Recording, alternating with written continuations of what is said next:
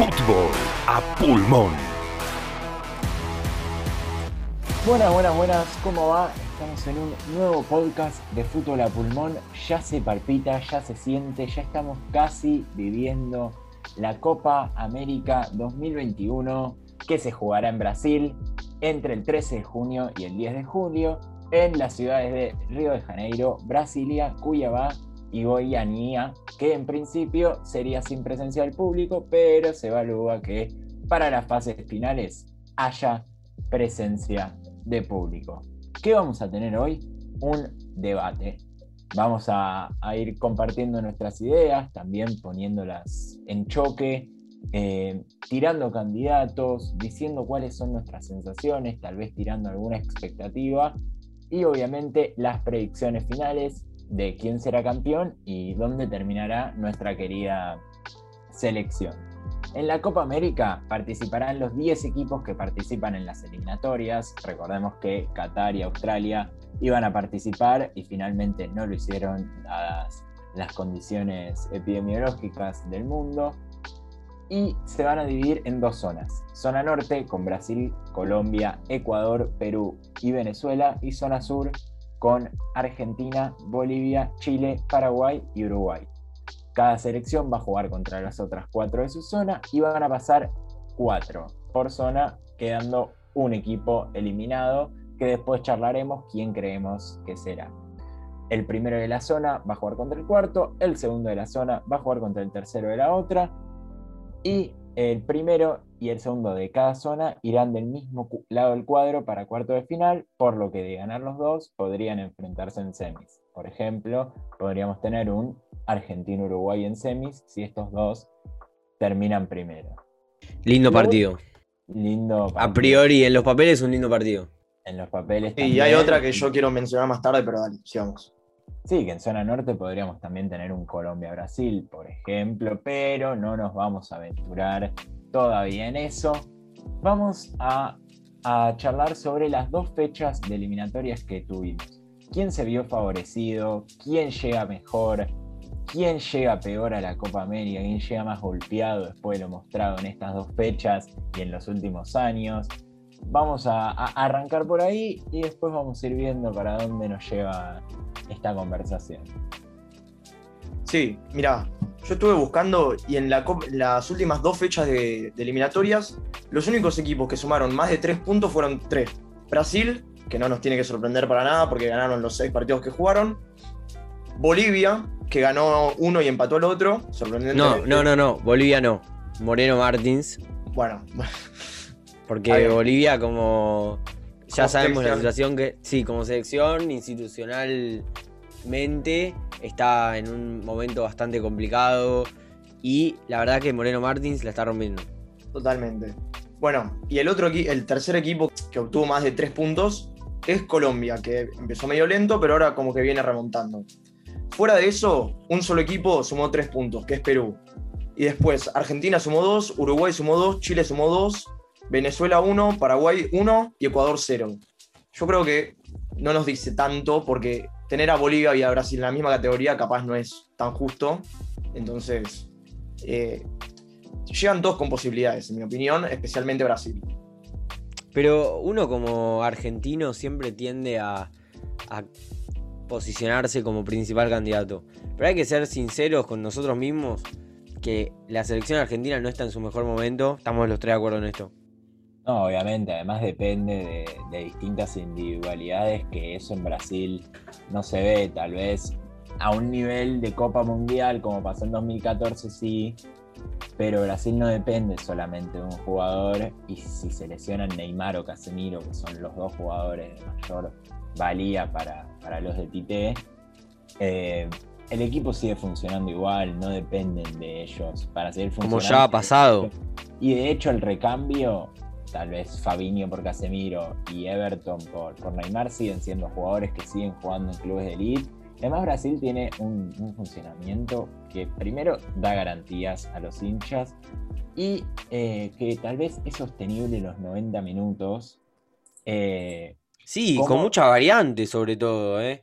No, tiene nada malo en el banco, lo cual es muy positivo. Y fíjate que en, en las categorías inferiores está jugando Rodrigo, un jugador del Real Madrid. Imagínate No, eso no, si pasara en los- Argentina. Los jugadores de Brasil, los equipos que juegan, le sacan milenios a los equipos en donde juegan los jugadores argentinos. En eso no hay, no hay comparación.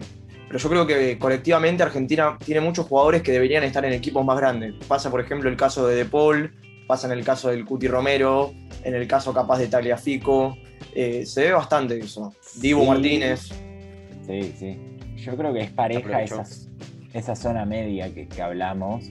Yo creo que hay, hay muchos equipos que están ahí en ese bloque medio, Argentina, Chile, Colombia, Ecuador, Uruguay, eh, que están en ese bloque medio, Brasil que está bastante por encima de todos, y, y- y por debajo creo que solo están eh, Perú, Bolivia y, y- y Paraguay. Yo creo que Gareca, más allá de lo que viene haciendo- Paraguay. Paraguay está Bueno. arriba para mí. Para mí es Venezuela no, el equipo que para está mí al revés. Paraguay es un equipo muy improvisado y que, que tiene buenos jugadores, tiene buenas individualidades, pero es el Tuto Berizzo, que es el técnico de Paraguay. Yo creo que todavía no se está sentando lo, eh, bien para lo que es la Copa América. No, Por además- eso. Sí. Además es un técnico defensivo que, que mismo contra Brasil, en el partido que, que tenía que defender, puso cinco centrales. O sea, Fue un desastre contra Brasil. pu- puso cinco centrales y, y se vio, pero en realidad eh, no es eh, lo que hace con lo que tiene, sino que es lo que busca. Lo vimos en Celta, no nos sorprende también de, de un técnico como Berizzo esa propuesta de no proponer directamente, que en eliminatorias, sumando de a poquito, te puede llevar a un, Un un buen resultado, pero en un mata-mata no, no, no- no sirve. Yo- creo que es, es el equipo a quedar afuera en la zona A di- directamente, creo yo. Estoy en desacuerdo. Paraguay me parece un equipo bastante sólido. Fíjense que tiene de los seis partidos jugados en eliminatorias, un partido ganado, cuatro empatados y uno perdido que fue justamente contra Brasil. Tiene seis goles, es el segundo equipo menos goleador después de Venezuela, pero le hicieron siete goles, que es la tercera mejor defensa, solo después de Argentina y Brasil. Por lo que, Es que, en, es que en datos Paraguay no está mal, porque, por ejemplo, contra Brasil tuvo el 51% de la Pero pa- posesión. escúchame, un, cuatro no empates en esta, en esta eliminatoria, yo creo que te en esta fase de grupos, yo creo que te alcanzan para hacer, para clasificar a la siguiente fase. Y sí, pero esto es eliminatorias, estamos hablando de cara a la Copa América. ¿Cómo puede hacer un, equipo que juega así, porque sabemos que juega así, y por más de que tenga el 51% de posesión contra un gigante como es Brasil, ¿cómo lo ves de cara a un torneo que es casi, o sea, eliminación directa? Yo te digo, bancándosela atrás, supongamos que Paraguay empata los cuatro partidos de la fase de grupos. Puede llegar a pasar, es bastante probable que pase con cuatro puntos. En un mano a mano, un empate, lo bancás todo el partido, te vas a los penales y ahí literalmente puede pasar cualquier cosa. Y lo sabemos eso, que hasta el más chico le puede ganar al más grande en los penales.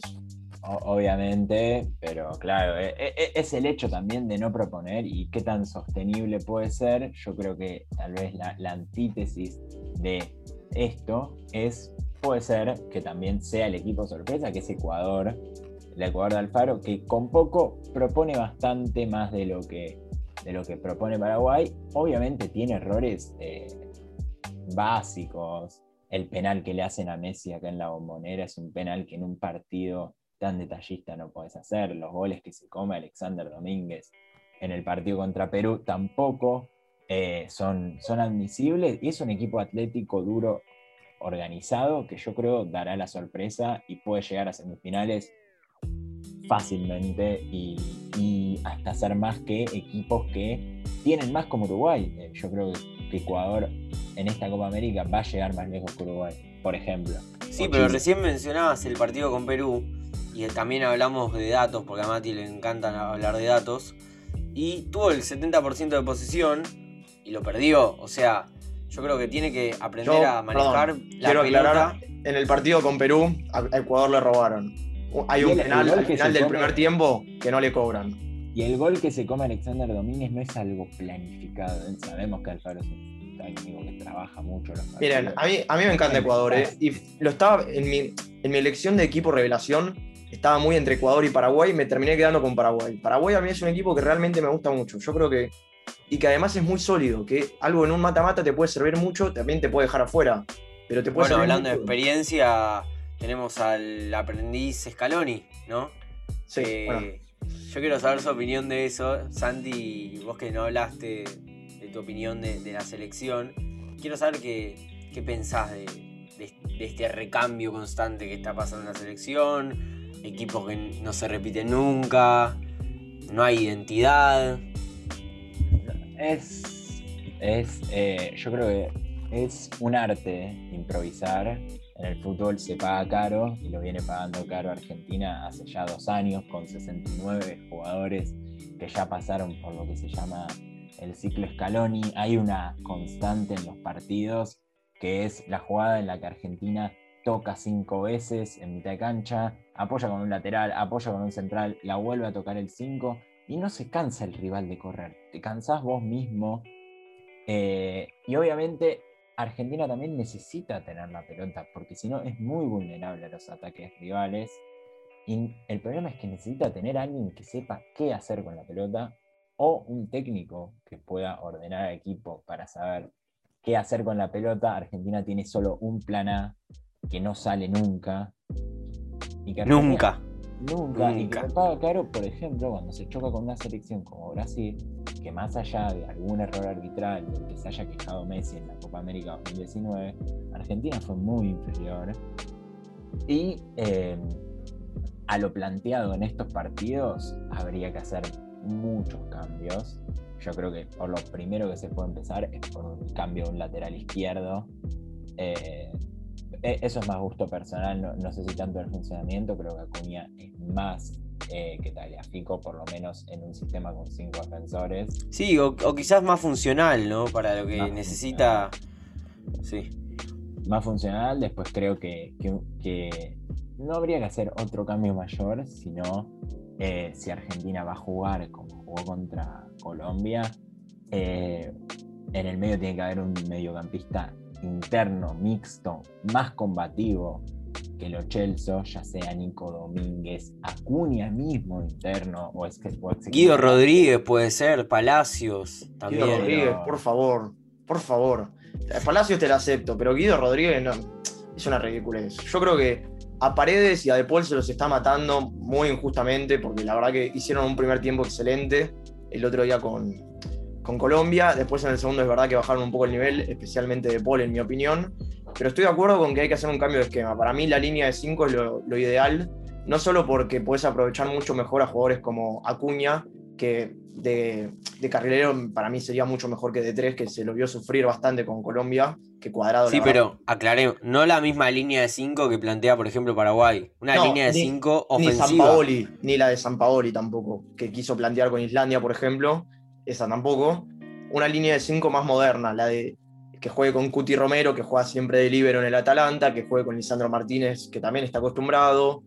Eh, el tercer Sí, central lo podemos Martínez discutir, pero y, Martínez Cuarta y Pesela en la final. Martínez. Cuarta y Pesela tienen, Con también podrían jugar tranquilamente de stoppers. De 4 hay ahí un, un lío más lindo porque podés meter a Montiel, yo creo que es el candidatazo. Ahora Sí, que sí. Ambos dos, ambos dos han jugado de carrileros en sus clubes, tanto Montiel ¿Quiénes? como Molina. Montiel como Molina, ambos dos juegan. Molina no. Exactamente. Por ahora hay que darle muy- hay que darle más minutos y no sé si la Copa América es un terreno para improvisar, como, como decía, yo creo que el problema en De Paul y, y Paredes es, es más en eh, lo, lo que le pasa en su cabeza, porque tienen reacciones muy eh, calientes y que creo que, como Santi decía, eh, hay que tener la mente fría en estos casos y no sirve enojarse y empezar a patotear a un jugador. Esto como como como base me parece a mí. Y capaz, Sí, yo creo que los tres mediocampistas, para complementar a De Paul y Paredes, me gustan más. Con una delantera capaz, Messi Lautaro o Messi el Kun, que el para mí el tercer cinco está bastante disputado entre Nico Domínguez y los Chelsea, pero para mí Paredes y De Paul tienen que ser bases de este equipo, sí o sí. Hay, hay, hay algo que, que no debe perder, creo yo, ningún técnico, que es la coherencia. Y viendo la lista de 28, eh, viendo la lista de 28 citados, eh, se ve claramente cómo se pierde esa, esa coherencia.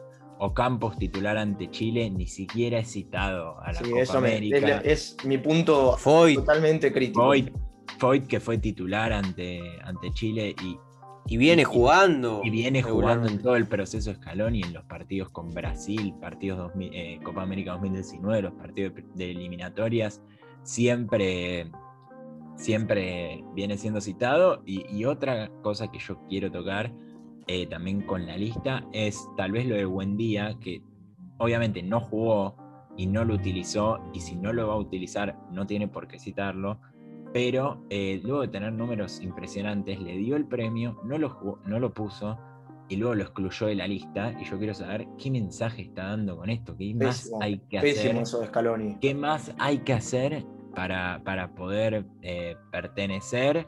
Sí, a mí, por ejemplo, la, la citación del Papu Gómez me parece un error total, bastante grosero, especialmente teniendo a Campos, que lo había puesto de titular. No entiendo por qué lo dejó afuera, sinceramente, y puso un jugador que en la temporada jugó poco, no, lo no jugó ni un minuto en estas dos fechas eliminatorias. Me parece bastante contradictorio. Yo sé que capaz Santi está en desacuerdo conmigo, pero. eh, Pero pará, yo te pregunto, ¿qué le da Ocampos a Argentina? experiencia, para, para empezar, experiencia y explosividad por la izquierda. ¿Pero qué tan explosivo es Ocampos? No, yo creo que el primer punto es ese, por la izquierda, porque el partido contra Chile comenzó Di María por izquierda Desastre. y, Di María, y menos- Ocampos por, y Ocampos por derecha, o sea, con pierna para salir por afuera. Y a la primera jugada que cambian, Di María le pone el pase a Lautaro, que termina en el penal y el único gol de Argentina ese partido. Más allá de si después hizo más cosas o no hizo más cosas, que fue un partido tan flojo de ellos dos contra Chile como el de Nico González contra Colombia. Me ¿Y arriba qué tenemos? Yo creo que Messi y Lautaro arriba son fijas y si jugáramos con tres arriba, igual esto claramente es el esquema que son los nombres y los números. Claramente después adentro de la cancha se, se ordenan distinto. Pero si jugáramos con tres arriba es Messi y Lautaro fija y yo después te, te hago una rotación importante. Ahí tenés una buena rotación, tenés bastantes nombres para meter. Tenés al Tuco. Correa, a... ¿Cómo? Importante, importante ahí la, la diferencia de características entre esa rotación. Sí, Porque totalmente. Correa es muy distinto a Ángel, Sí. Joaquín es muy distinto a Ángel y los dos son muy distintos a su vez a Agüero y ahora Julián Álvarez. Eso Lautaro que Martínez. Lautaro Julián Álvarez. Agüero. Ese es el acierto de, de Scaloni para mí. Julián Álvarez entró muy bien y eh, la versión de Messi me gustó, esta vez en Argentina. Me gustó esta versión combativa de Messi yendo al frente y, y creo que le- si sigue así le puede dar muy buenas alegrías a, a esta selección que, que por fin se puso la de Maradona. Por ahí se acercó El un poquito. El delantero que más pelotas recuperó con amplia diferencia a, a- a- a su primer seguidor en todas las eliminatorias, Messi con 33, y, y el que está segundo en la lista tiene 24, así que eso también es, Sí, eso es es muy bueno. un cambio. Pero No, eso además yo creo que- eh. Lo que me gusta de Messi en eso es que aprendió a elegir cuándo correr por la pelota y cuándo no. Porque entendió que no puede correr atrás de todas las pelotas y a veces lo vemos caminando y le pasan al lado. Y lo, y lo criticamos, movete. Pero en realidad lo que para mí lo que está haciendo bien es que está eligiendo bien cuándo presionar y cuándo no. Que es algo que aprendió me parece con los años. Y otra cosa que me encantó es Lautaro haciéndole la gamba a Messi generando muchas faltas cerca del área. Que por ejemplo el primer gol contra Colombia vino así, con una falta lejos del área en ese caso, pero Messi tuvo varios tiros libres en ambos partidos que tanto Espina como Bravo la verdad que estuvieron impecables para, para sacarlos. Sí, que Messi, Lautaro- Messi hacedor de figuras de arqueros rivales, no me acuerdo Sí. quién lo dijo durante la transmisión, pero eh, fue realmente así. Sí, pero, pero bueno, nos esperamos una Copa América bastante movida, ¿no? Yo le tengo mucha expectativa. Quiero ver todos los partidos que pueda. eh, y quiero ver a, a la selección. A ver si por fin encontramos el equipo, ¿no? A ver si un equipo se afianza como el titular y queda ahí. Porque a veces también se necesita un poco de eso. No, yo creo que algún jugador sorpresa vamos a encontrar. Siempre, te- siempre pasa esto de que un jugador la rompe y Julián Álvarez. es uno de los candidatos. Para mí, Lisandro Martínez es mi candidato. Ah, Cuti Romero. Si, es, si hablamos Cuti de Romero abajo, ya lo- Cuti. Ya lo sabemos que está jugando bien. pero jugó dos partidos y ya lo endiosaron. Yo creo que va a ser una fija para esta nueva selección. Sí, tiene que, tiene, tiene toda una copa para demostrar tanto él como el equipo. Yo creo que siete partidos eh, es mucho. eh, cuatro partidos de fase de grupos como prueba, porque mal que mal Argentina la va a pasar la fase de grupos. Cuatro partidos pueden ser como de cabotaje, además con, con enfrentamientos contra Uruguay y Chile, por, lo, por ejemplo, que, que, son rivales que te puedes encontrar en una semifinal. Yo creo que semifinales eh, o a lo sumo una final es a lo que va a aspirar y alcanzar Argentina en esta Copa América. Si tengo que poner las manos en el fuego, eh, imagino una final contra Brasil eh, en la que claramente perdemos, pero que, que, que podemos llegar. Y un bien, tercer, bien. Hay que ser realistas. Y un tercer puesto que, que se lo va a quedar, en, mi opinión o en mi pronóstico, va a ser de, del Ecuador de Alfaro.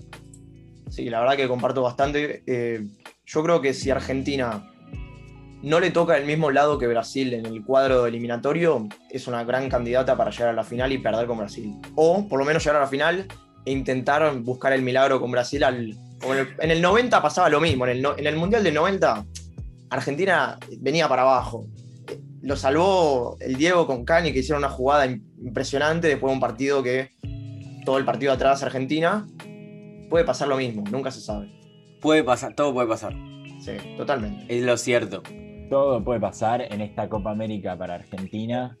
Eh, veremos qué sucede en la Copa América que, que, va a dar inicio, va a tener su, su puntapié inicial el día de hoy con Brasil, Venezuela a las 6 de la tarde. Veremos qué de esto queda, qué de esto es cierto, qué de esto se cumple, qué de esto no y nos veremos en el próximo podcast de Fútbol a Pulmón, luego del partido entre Argentina y Chile del lunes.